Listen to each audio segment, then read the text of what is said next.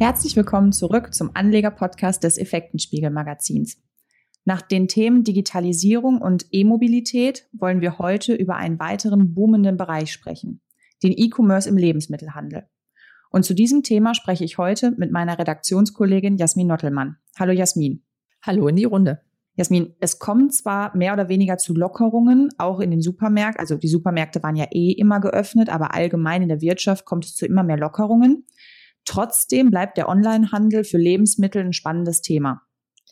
Ja, genau. Da müssen wir vielleicht so ein bisschen noch zurückgreifen. Eben durch die Pandemie war es ja so, dass es den Lockdown überall gab und ähm, die Geschäfte zumachten. Die Supermärkte waren zwar offen, aber es war ja auch alles stark reglementiert.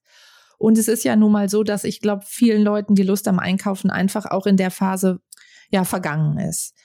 Und nichtsdestotrotz ist es ja so, dass der E-Commerce-Bereich gerade in der Sparte Lebensmittel keine komplett neue Erfindung ist, dass das erst gerade aufkam durch Corona.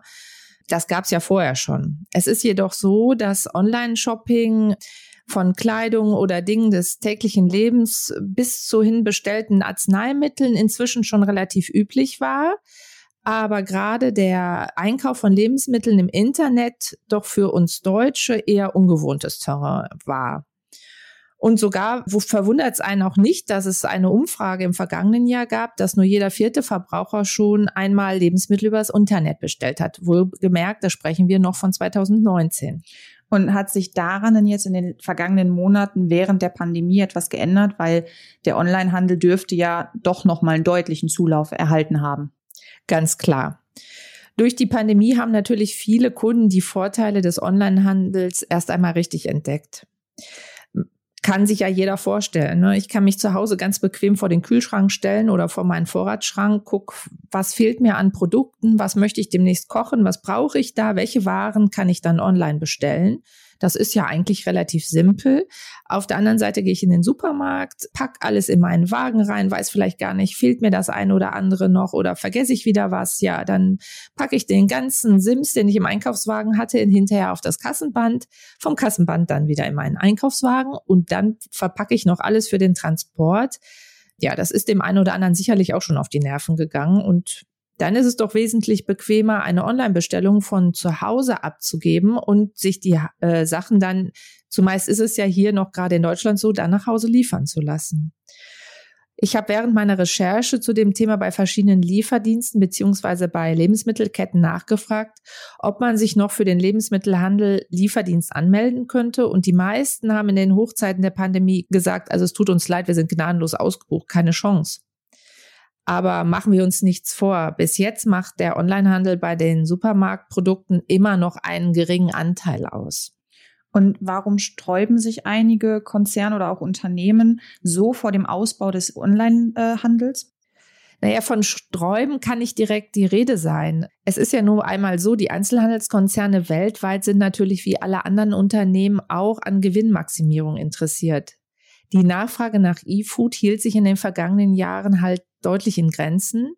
Und wie eben noch erwähnt, wurden viele andere Dinge im Netz konsumiert, aber eben halt Lebensmittel nicht. Und deshalb hatte sich da viele Jahre auch keine große Einzelhandelskonzern rangewagt. Und es hat, ja, aber dann gab es halt doch jemanden, der sich rantraute. Und so startete vor einigen Jahren der Online-Gigant Amazon mit Amazon Fresh. Der US-Konzern war der erste, der in großem Stil Lebensmittel und Haushaltsartikel wie Kosmetika oder Putzmittel online angeboten hat und auch innerhalb von 24 Stunden lieferte. Damals hat man diese Sparte in der Branche eigentlich kaum ernst genommen und ihr auch kaum Chancen ausgerechnet. Doch inzwischen ist die Offenheit gegenüber einem Online-Supermarkt bei den Konsumenten deutlich gewachsen und auch die Nachfrage steigt. Amazon Fresh konnte nur so früh in dem E-Commerce-Bereich durchstarten, weil man natürlich auf die gute Infrastruktur von Amazon selbst zurückgreifen konnte. Vom Online-Shop über Logistik und Transportmöglichkeiten konnte man all diese Dinge jetzt schon in Anspruch nehmen, wenn natürlich auch beim Lebensmittelhandel oder im Lebensmittelbereich noch ganz andere Bedingungen gelten. Und genau dieser ganze Bereich fehlte am Anfang den großen Supermarktketten oder Discountern. Man darf nicht vergessen, grundsätzlich mussten sich die Unternehmen einen komplett neuen Geschäftsbereich aufbauen. Das sind enorme Kosten, die nicht so schnell in Kauf genommen werden, wenn nicht klar ist, dass genug Nachfrage da ist, beziehungsweise nicht genug ausreichend im Online-Feld konsumiert wird. Und bis heute ist bei den großen Einzelhandelskonzernen oder ist es so bei den großen Einzelhandelskonzernen, dass sie mit ihrer Online-Sparte noch keine nennenswerten Gewinne einfahren. Ganz im Gegenteil.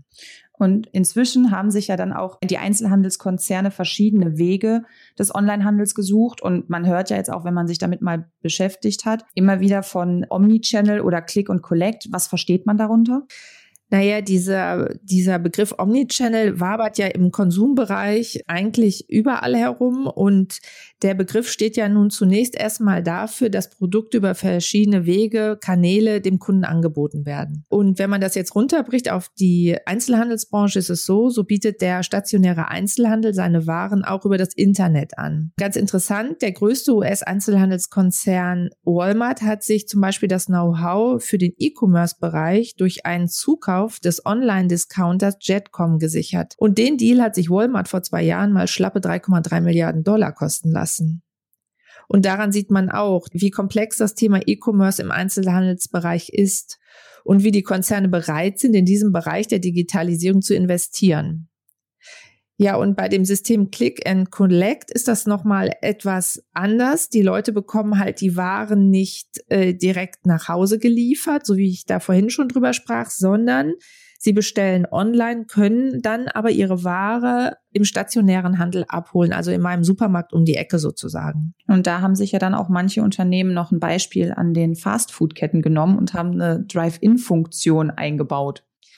Ja, das ist dann quasi die Erweiterung von Click und Collect. In dem Zusammenhang ist die französische Supermarktkette Carrefour ein gutes Beispiel. Die bieten an, dass zum Beispiel die im Online gekauften Waren zu einer frei wählbaren Zeit mit dem Auto an einer Station abgeholt werden können. Also das heißt nicht nur zu den klassischen Supermarktöffnungszeiten, sondern dann, wenn es mir persönlich am besten passt.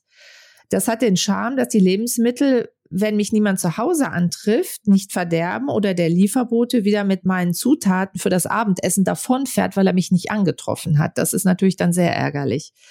Ja, und mit dieser, dieser Art, äh, wie, wie Carrefour das anbietet, kann ich zum Beispiel, ne, wenn ich Arbeitsschluss habe, kann ich da vorbeifahren, auch wenn dann vielleicht der Supermarkt schon zu hätte und mir meine Waren, die ich vorab bestellt habe, einfach mit einsammeln.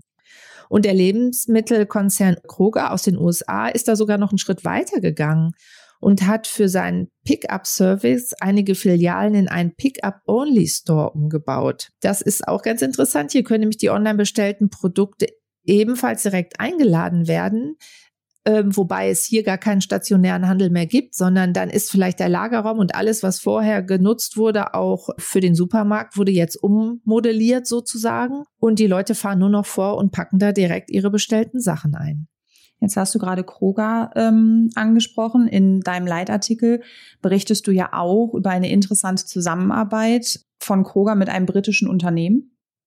Genau nämlich auch Kroger greift ähnlich wie Walmart auf erfahrene Player im E-Commerce-Markt zurück. Und Kroger setzt unter anderem auf den Internet-Lebensmittelplayer Ocado.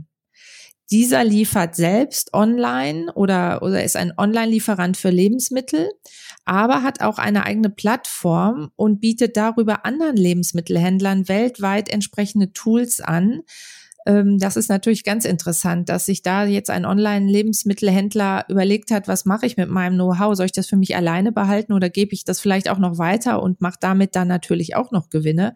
Und ja, auf die börsennotierte Okado gehen wir in unserer aktuellen Effektenspiegelausgabe dann nochmal genauer ein. Ähm, auch ein ganz spannendes Thema.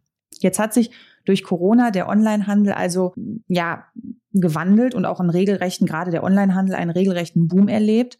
Jetzt stellt sich aber die Frage, bleibt dieser Trend bestehen oder ist das eher wie so ein, ein kurzzeitiger Trend, der dann auch wieder zerplatzt? Also Experten rechnen damit, dass der Trend zur Internetbestellung von Lebensmitteln auch nach Corona anhalten wird. Viele der Händler haben ihre Infrastruktur massiv ausgebaut und rechnen auch weiterhin mit einer hohen Nachfrage. Und das sieht auch der Deutsche Handelsverband, der HDE, ähnlich und sagt, Kunden, die die Lieferdienste einmal ausprobiert haben und zufrieden sind, werden tendenziell dabei bleiben. Natürlich sicherlich nicht in der Höhe wie zur Pandemie-Hochzeit März und April.